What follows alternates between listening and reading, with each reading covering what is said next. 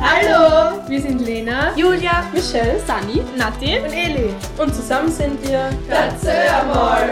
Ein Projekt der HLW Sozialmanagement Graz. Sechs Mädels, ein Podcast, deine Geschichte.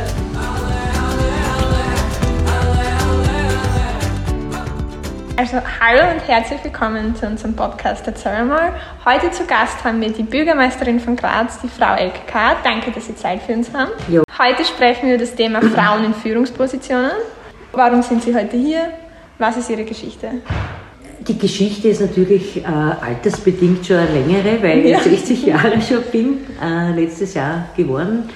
Äh, ich bin seit meinen jungen Jahren, also seit 17 politisch aktiv. Ich habe äh, ganz normal die Schule gemacht, habe dann eben knapp vor 17 zum Arbeiten angefangen, habe dann daneben die Abendmatura nachgemacht, weil ich äh, mir gedacht habe, ich werde weiter studieren. Habe mir aber da parallel auch schon politisch bei der KPÖ Fuß gefasst. Sie mit drei Adjektiven beschreiben müssten, welche wären das? Also ich bin ein lösungsorientierter Mensch. Ich bin humorvoll. Ja. Äh, Das ist wichtig, weil eine Arbeit muss eine Freude machen. Also lösungsorientiert, humorvoll und unkompliziert eigentlich. Also ich bin ein sehr unprätentiöser Ja. Mensch. Also wir werden jetzt ein kurzes Spiel spielen. Ich Ah, werde okay. zwei Begriffe nennen und Sie werden sich für eins schnell entscheiden.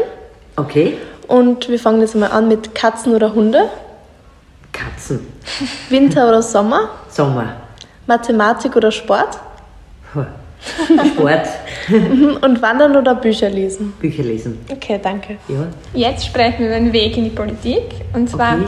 wie sind Sie zur Politik gekommen und wie war Ihr Weg dorthin?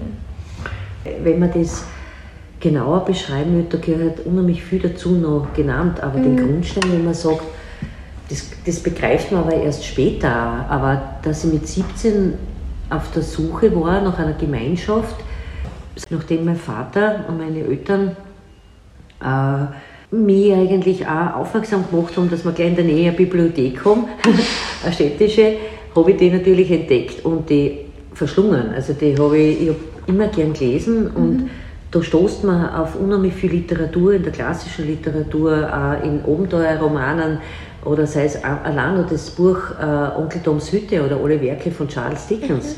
Das, da habe ich mich wiedergefunden und gesehen, bah, das ist so und das, abgesehen davon, dass ich auch eher ein, ein sehr abenteuerlustiger und neugieriger äh, Mensch war, hat mich alles interessiert und für mich auch plötzlich Erklärungsmuster gefunden habe. Und das hat alles schon dazu geführt, dass ich neugierig bin worden, weil auch viele andere, wenn ich dann diskutiert habe oder, oder gesehen habe, was ungerecht ist, jetzt muss ich mir das einmal genauer anschauen. Und auch viele ganz bekannte Filmemacher, Schauspieler, äh, Regisseure, Künstler, äh, tolle Persönlichkeiten, die im Widerstand waren, gegen die die Nazis gekämpft haben. Äh, der ganze Thema spanischer Bürgerkrieg, Befreiungskämpfe auch oft, äh, die ja weit über Kommunisten und Kommunistinnen ausgegangen ist. Aber das habe ich alles aufgesaugt. Und dann war irgendwann mal der Punkt, so jetzt reicht's, jetzt möchte ich auch irgendwas tun und dadurch, dass mich das fasziniert hat, was ich da gelesen habe und sehr oft eben auch mich halt immer zu Veranstaltungen eingeladen, das hat mir gefallen, weil eines richtig ist, das sage ich auch, Frauen äh, und bei den Kapiteln sind, die waren ganz Ja. stark immer und, äh, vertreten in der KPÖ, weil wir ja von unserer Weltanschauung her für gleichberechtigte Welt sind und für die Gleichberechtigung zwischen Mann und Frau, aber nicht nur in Worten, Ja. sondern auch in Taten. Und das muss man in einer Organisation auch leben. Und es ist halt nicht wurscht, wie ich Termine ansetze bei, bei Sitzungen, äh, dass ich mitdenke, wenn jetzt eine Frau zum Beispiel ein Kind hat, dann kann sie auch überhaupt teilhaben bei einem Ja. Treffen. Dass sie eine Kinderbetreuung, die, die Berufswelt oder die Versorgungspflichten, die ein Mensch hat, und das sind halt einmal mehrheitlich Frauen, die das Ja. äh, Doppel- und Dreifachbelastungen haben. Und wenn ich haben will, dass sie aktiv teilhaben, dann muss ich das sehen und muss ich auch die Strukturen so schaffen in einer Organisation, dass sie auch tatsächlich teilhaben können. Und das hat mir alles gefallen und dort, wo wir halt noch zu verstaubt waren oder damals äh, oder halt auch mit immensen Vorurteilen zu kämpfen. Ähm, waren Ihre Freunde dann auch schon so politisch engagiert oder waren Sie da eher alleine? Da war ich allein, also mein Okay. Freund. Aber wichtig ist die ökonomische Unabhängigkeit von Frau. Ja. Und das ist damals nicht so einfach gewesen selbstverständlich, weil da war schon noch klassisch, Frauen wären halt Sekretärinnen, Friseurinnen Ja. und ohne die Arbeit abzuwerten, äh, das brauchen wir alles. Aber du hast wenig Berufsfelder gehabt, Mhm. äh, wo, du, wo du hingelenkt oder die dir ermöglicht worden sind als Mädchen. Also da hat sich viel da mittlerweile. In der Bezahlung nicht. Das anderes Ja. Der Frauen, nach wie vor nicht. Im Gegenteil, ist teilweise wieder ärger geworden. Aber es war sehr eingeschränkt, welche Berufe du hast auswählen können. Und es war klar, du, du hast eigentlich keine Chance, ein Gymnasium zu gehen. Das ist ein, ein ja, aber das ist egal. Das ist kein Drama gewesen. Wir Ja. haben, ähm, wir haben viel Spaß und Freude und viel Schabernack gemacht. Muss ich sagen, wir waren jetzt keine Engeln als Jugendliche. Äh, aber wir, waren, wir haben sehr viel Selbstvertrauen äh, durchs Elternhaus gehabt und durch die Schule. Und vor allem, dass uns wirklich auch wir bestärkt worden sind darin, dass wir ähm, nicht gleich heiraten, schnell Kinder, sondern auch wirklich eine gute Ausbildung machen und eine Arbeit angehen. Und das ist tatsächlich wahr. Also das ist all das, was ich mir an Bedürfnissen oder an Wünschen gehabt habe, die, die ich gerne leben oder sehen möchte, habe ich mir dadurch erfüllen können. Jetzt, Das hat nichts mit äh, großen Geld ausgeben zu tun können, aber ich habe gespart gleich einmal auf ein Auto. Mein erstes Auto war ein 2CV. Das war damals halt in den 60er Jahren, weil Radl gefahren bin ich eh mein Leben lang. ja. Also das ist, war ja gar keine andere Alternative. Mein Vater ist mit dem Radl in die Arbeit gefahren, weil wir kein Auto gehabt haben. Aber Ja. deswegen war natürlich der Wunsch nach einem Auto damals in dieser Zeit und in den 70er Jahren groß. Äh, Das ist klar. für uns alle. Weil dadurch haben wir, was weiß ich, Wochenend Konzert fahren können, die ganze Partie. Dann sind wir, was weiß ich, ins Ausland gefahren, da haben wir alle Mhm. zusammengezahlt, haben wir halt mit Schlafsäck und zötelt. Aber Ja. wir haben nicht viel Geld ausgegeben, aber wir haben uns frei gefühlt. Und äh, sind alles, äh, wir, haben- also es, wir haben wenig ausgelassen, um das so zu sagen, aber wir haben äh, also neugierig, andere Länder zu sehen, andere Menschen kennenzulernen, das ist etwas, was mir immer, das, das war schon als Jugendliche. Also wie gesagt, das mit dem, was ich gesagt habe, dass ich eine ziemliche Abenteurerin bin, das ist einfach wahr. Es hängt vielleicht mit dem Papa zusammen, der war ja Straßenmusikant lang Boah. und der hat ein sehr ein offenes Weltbild gehabt. Also, also wenn ich was guten Gewissens sagen kann, das ist von Jugend auf so gewesen, das hat was mit dem Elternhaus zu tun, ist, egal von wo wer ist, ich kenne kein Vorurteil gegenüber einem Menschen, der aus einem anderen Herkunftsland ja. ist. Es gibt offen überall, um das so zu sagen, oder Ja. Leute, die sich äh, deppert benehmen, aber das hat nichts mit der Kultur zu tun. Das das ist, ähm, also wie sich wer verhält, wie er einem anderen begegnet, äh, ist per se nichts, äh, nicht abhängig von wo wer herkommt. Das stimmt, ja. Das Und deshalb äh, tue ich mir da auch, hat mir dann auch später leichter getan auch in meiner Arbeit, weil ich kenne das nicht, ein Vorteil. Ich begegne jedem gleich. Ja, und was war Ihr Traumberuf in der Kindheit? Wie Sie noch ganz klar waren? Landkartenzeichnerin. Wirklich? Also ich, ich, ich habe keinen anderen Begriff dafür, weil das Ja, bin ich ja. ab, ab und zu schon gefragt worden. Mhm. Äh, und das kann ich wirklich so sagen, mich hat Geografie. Das hat eben auch viel mit dem Ja. Mhm. zu tun. Ich habe eine unheimliche Neugierde auf die Welt immer gehabt. Äh, und wenn ich, also entweder, also man hätte dann gesagt, wie heißt das, Kardiografin wahrscheinlich, Ja. oder, so, oder ich hätte müssen Geografie studieren. Aber ich habe also, ich hab den Spitznamen in der Schule gehabt, der wandelnde Atlas. Also, weil ich wirklich alle Städte, alle Berge, alle Flüsse, alle, ich habe das akribisch, äh, auch die ganzen Kulturgruppen in den Ländern, die Sprachen, äh, und das, das hat mich immer alles interessiert und fasziniert. Dann habe ich immer müssen gleich schauen, damals hat es ja kein Internet gegeben. Ich bin in Reisebüros gegangen, habe mich eingedeckt mit den ganzen Dingen, um zu schauen, wie schaut es dort aus. Äh. Und das ist, und die zweite Sache, also das hat mich immer interessiert, oder sonst auf ein Schiff. Also, also ich liebe heute noch äh, Frachthäfen und solche Sachen. Wow. Äh, also ich war gern irgendwie so auf einem Frachtschiff irgendwie mitarbeiten. Das, das war so als Jugendliche halt mein Traum. Hat letztendlich alles mit einer Sehnsucht ähm, des Fortfahrens zu tun. Ja. Das merkt man, ja. ja. Ähm, dann noch, würden Sie jungen Frauen raten, in die Politik zu gehen? ich würde jeder jungen Frau raten, sich zu engagieren, so würde ich das nennen.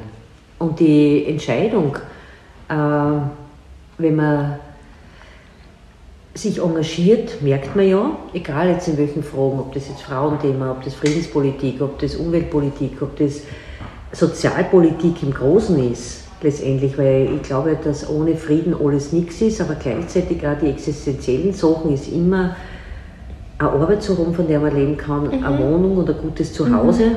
für alle, Gesundheit und Bildung, das sind für mich die großen Säulen und natürlich die Erhaltung unseres Planeten, indem wir auf unser Klima schauen. Das ja. ist gar keine Frage. Und sich da zu engagieren in Feldern, mhm. wurscht, ob das in der Gewerkschaft ist, mhm. ob das jetzt in, in, in NGOs ist oder ähm, in Vereinen oder Initiativen, wo es ja viele gibt, ähm, oder sich einfach mit anderen Frauen zusammenzutun und selbst einfach äh, ein Thema aufzugreifen und sagen, mhm. wir möchten das gern mehr unter die Bevölkerung bringen, weil uns das einfach stört, dass das so ist, wie es ist. Wir wollen das verändert wissen. Das würde ich immer, und es ist, ich sehe das als eine Grundnotwendigkeit an, die Entscheidung dann, sich zu organisieren, mhm. also politisch zu organisieren, ist ein zweites Paar Schuhe. Weil in die Politik geht man ja nicht, sondern man organisiert sie primär mal in einer Partei. Mhm. Ja. Weil ob du in die Politik sprich gewählt wirst von den Menschen draußen, hängt davon ja. ab, ob sich deine Partei an eine wählbare Stelle überhaupt mhm. gibt. Also das ist eben oft ein ganz falscher Begriff aus meiner Sicht oder man kommuniziert das auch hinlänglich mhm. anders. Man geht nicht in die Politik, sondern mhm. in erster Linie schaut man sich das Parteienspektrum an und überlegt, welche Partei ist eigentlich die Partei, die meinen äh, Interessen, nicht meine, aber die Interessen, die für mich wichtig sind, mhm. am besten vertritt. Und da würde ich nicht nur nach Zeitungsartikeln gehen oder ja. nach großen, dicken mhm. Programmen, sondern das würde ich tatsächlich beobachten zwischen Wort und Tat, weil da klafft es so auseinander. Mhm. Ja. Das ist meine man, ja. persönliche Stimmt. Erfahrung. Und da bin ich jetzt noch gar nicht ideologisch, äh, weil da sind für mich äh, rechte Parteien oder sehr rechte Parteien überhaupt nie eine Option für eine mhm. Frau. Ja, ja, da denken wir gleich. Ja. ja aber das, ich darf das so sagen, also ja. das ist, mhm. weil, äh, weil ja, aber damit ist natürlich ja. Parteipolitik ja schon auf. Wie ist es für Sie als Frau in einer Führungsposition zu sein? Ich sehe das, äh, ich habe ich bin jetzt fast 30 Jahre in einem, habe ich Verantwortungen für, ich bin die Obfrau, mhm. also wenn man so sagen wie die Chefin der KPÖ Graz jetzt schon sehr, mhm. seit vielen Jahrzehnten, bin lang Stadträtin auch gewesen, wo ich ja Ressortverantwortungen gehabt habe und jetzt in der Rolle ähm, ich sehe Verantwortung, die man hat, also Hauptverantwortung, wenn man so sagt, immer als kollektiven Prozess äh, irgendwie, irgendwie muss man kollektiv zu einer Mehrheitsentscheidung kommen. Und äh, da haben wir innerparteilich unsere Strukturen, wenn es wichtige Entscheidungen sind, immer alle Mitglieder eingeladen werden und mhm. entscheiden mehrheitlich. Das halte ich für ganz wichtig, dass das nicht nur ein paar bestimmte tun, wenn es wirklich um große Fragen geht. Ansonsten äh, täglich, wo, wo hunderte Geschichten du ja oder nein oder Vorschläge oder Sachen machen musst, äh, das das geht in meinen Kollektiven, mit denen ich arbeite, zusammen gut. Das ist aber allein verändert die Welt nicht, das immer, ist man immer gemeinschaftlich und ähm, ich würde jetzt persönlich sagen, als Politikerin ist man in der öffentlichen Wahrnehmung oder auch in, der, in dem, was die politischen Mitbewerber, wenn man so sagen will, in den Augen anderer Parteien ähm, stehen Frauen oder auch in der Medienlandschaft in der Art eher im Fokus, das kann ich jetzt nur von mir sagen, als dass es denen so wichtig ist, wie man ausschaut. Äh, das, ist, das fällt mir auf, weil Leute, deren sogar in Sympathie gegenüberstehen oder deren schon lange mhm. wählen auch oder so, so, Frau K., Sie müssen öfter zum Friseur gehen oder schauen, dass Sie Ihre Zähne richten lassen, weil es stimmt ja wirklich, also ja. wenn ich lach, sich mir lächle, es ist ein Schlappertheit von mir, weil ich kenne sie tatsächlich schon länger richten. Da bin ich halt selber so, dass immer alles andere wichtiger ist als wir ja. selber. Aber das ist, letztendlich ist mir das nicht so wichtig, aber als Frau alleine, also das bin ich gestern nämlich auch von der Kronenzeitung gefragt worden, ob ich, ob ich äh, mehr Diskriminierung als Frau in der Politik erfahre wie ein Mann. Generell war das schon so. Ja. Äh, äh, das gilt aber für alle Frauen, würde ich jetzt so sagen. Aber bei mir ist es was anderes, da kommt viel mehr dazu, äh, der Blick von oben von manchen. Äh, ich bin ein Kind aus einer Arbeiterfamilie, Ja. was komplett unüblich ist in so einer Position. Ich kenne wenig Bürgermeister in großen Städten, wo es so ist. Äh, und das Zweite ist, viel mehr als das Frau ist, dass ich eine Kommunistin bin. Also das ist viel mehr das, wo sie sich festbeißen, als dass sie sich trauen, mir als Frau negativ gegenüber zu begegnen. Okay, ja. Also das, bei mir kommt die Dreierkombination, also Frau, Arbeiterkind und Kommunistin dazu. Das, das ist eigentlich, würde ich so nennen. Das habe ich auch übrigens bei der Antrittsrede als Bürgermeisterin gesagt. Echt? Und deswegen ähm, ist er das, glaube ich, nicht unwichtig, dass es einen Unterschied ausmacht, ob Frauen in der Politik sind. Also eine gewählte Mandatarin in Gemeinde hat, je mehr Frauen drinnen sind, desto besser ist es, dass Frauendiskriminierung oder frauenverachtende Aussagen nicht kommen können Ja. und natürlich ein Blickwinkel aus der subjektiven Sicht von Frauen auch drinnen ist, die über die ökonomische oder weltanschaulichen Unterschiede, die es ja gibt, weil Ja. es, ich habe einmal äh, als Kommunistin einen anderen Blick auf Dinge als wie eine Kollegin von der FPÖ oder von der ÖVP. Ja. Äh, Das hat was mit unserem Weltbild zu tun. Aber als Frauen kommen Überschneidungen in der Doppelbelastung von Haushalt, Kindererziehung. Ich sage im günstigsten Fall so wie bei mir über Glück, weil ich einen Partner habe, wo es anders ist. Aber das Ja. ist nicht immer so. Aber da haben wir die gemeinsame Betroffenheit. Also, und insofern ist es gut, dass Frauen immer in der Politik sind, vor allem aus dem, weil der Blick und die Entscheidungen bei bestimmten Fragen dann eine andere ist und eine bessere auch für Frauen Ja. sein kann. Also das ist ganz wichtig. Und welche Kompetenzen braucht man, um in solch eine Position zu gelangen? Eine Überzeugung, eine Leidenschaft für soziale Gerechtigkeit, Geduld, aber prinzipiell ist es wichtig, dass man eine zutiefste Überzeugung haben muss und bereit ist, auch viel dafür zu tun und sein eigenes privates Leben in den, mitunter in den Hintergrund stellt. Im Jahr 2022, also persönlich und beruflich jetzt. Persönlich eigentlich schlichtweg, dass ich gesund bleibe, weil ich, wie gesagt, nicht mehr die Jüngste bin und leider auch eine starke Raucherin bin. äh, muss ich dazu sagen, das ist so gesehen das Einzige. Ja, also persönlich, dass ich persönlich gesund bleibe. Ich glaube, das kann ich so sagen. Und Und was verbinden Sie mit dem Wort Bürgermeisterin? Äh, es gibt in allen Berufen den Begriff des Meisters, nicht? Also wenn einer hat, Ja.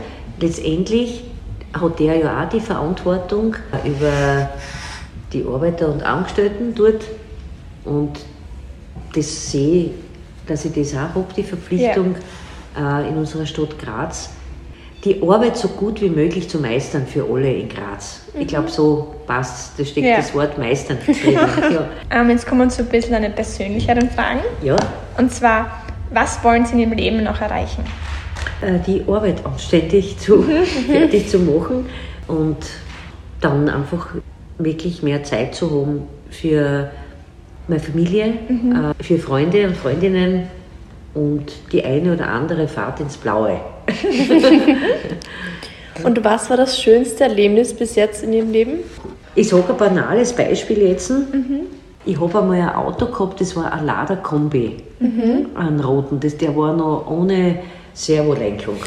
Und der, den habe ich wirklich zusammengefahren, bis er halt seinen Geist aufgegeben hat und mir der Mechaniker bei der Firma Rute gesagt hat, Frau K., jetzt schau, kau- schau, kaufen Sie sich ein bisschen ein anständigeres Auto einmal, aber da geht nichts mehr, das hat einen Getriebeschaden. Und da ist das, die Kosten dafür zehnmal teurer, als wie wenn du ein gebrauchtes Auto kaufst Ja. besseres. Dann habe ich mir gedacht, okay, dann habe ich ihn unten im Volkshaus stehen gehabt, eine Zeit lang, weil ich damals noch unten gearbeitet habe. Und dann kommt eines Tages ein slowakischer Roma, der war einer ungarischen Minderheit, also ungarischsprachig war rein. Ich habe ihn, er hat immer nur Lada gesagt und ein paar einzelne Worte, das hat er Deutsch kennen. Und ich habe mir gedacht, ah, der hat das Auto gesehen. Und habe ich für mich selber gedacht, der interessiert sich für das.